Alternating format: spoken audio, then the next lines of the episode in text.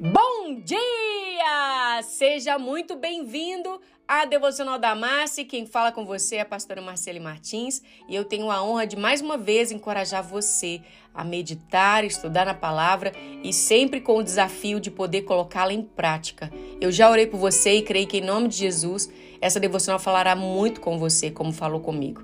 Filipenses 3,13 Irmãs e irmãos, não considere que ainda tenha feito o meu mas uma coisa eu faço: esqueço do que fica para trás e avanço para que vem pela frente. Olha, o nosso potencial, ele não está no nosso passado.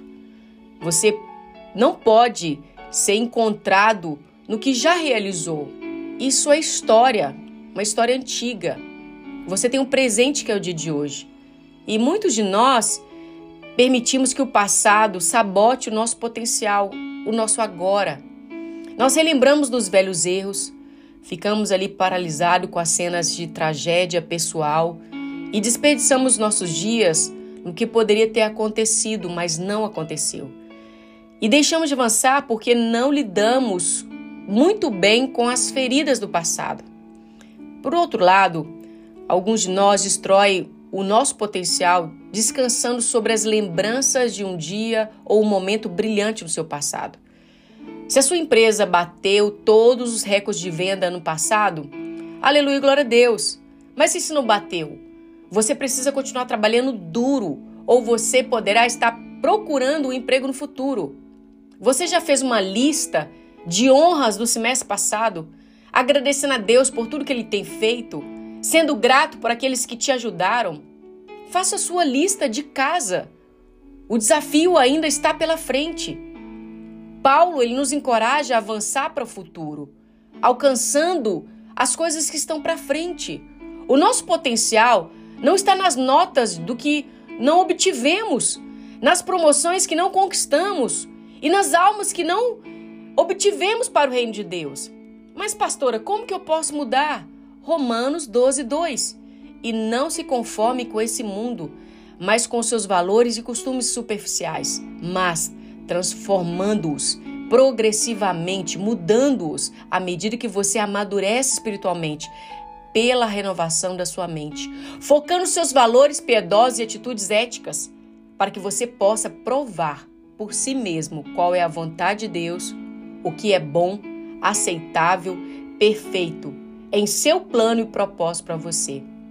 A mudança não vem por meio de lutas, esforço sem Deus, frustração, autodepreciação, culpa ou preocupação com as obras da carne. Nós somos nova criatura em Cristo Jesus, isso está em 2 Coríntios 5,17. E a partir dessa nova posição, todos nós queremos agradar a Deus. Queremos ser o que Ele quer que sejamos e queremos nos comportar de maneira que Ele quer que nos comportemos.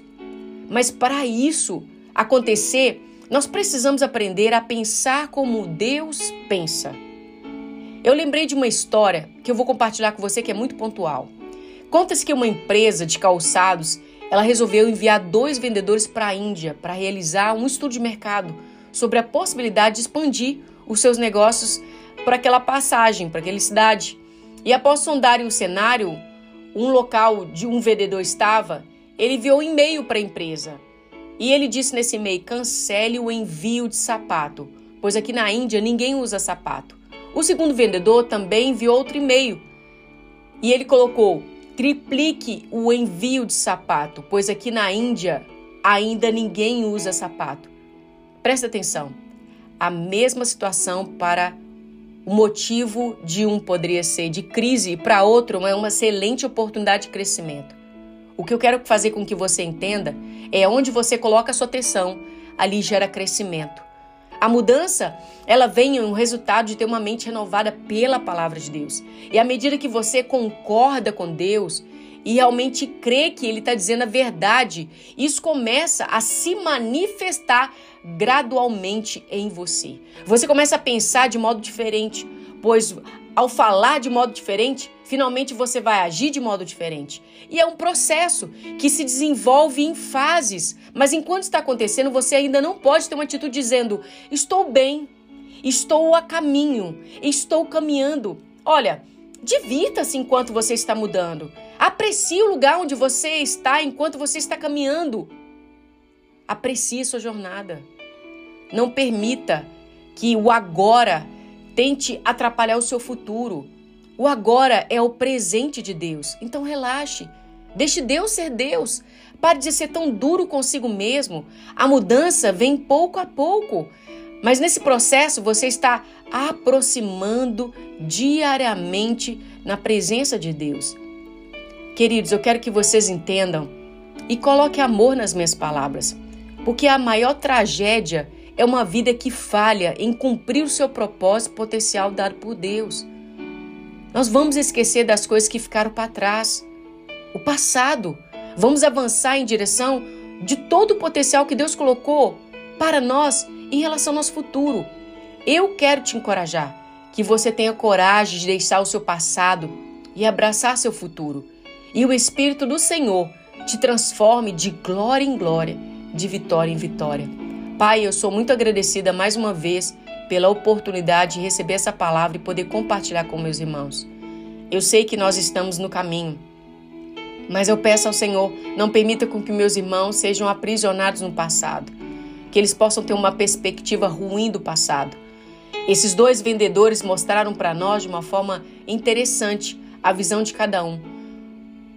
E eu quero te agradecer, porque nós podemos focar a nossa atenção no nosso crescimento e intimidade com o Senhor, renovando a nossa mente, crendo que a vontade do Senhor é boa, perfeita e agradável e que precisamos compreender que toda mudança, ela passa pelo processo. E os processos nos aprimoram e nos levam à maturidade de cumprir o nosso propósito chamado.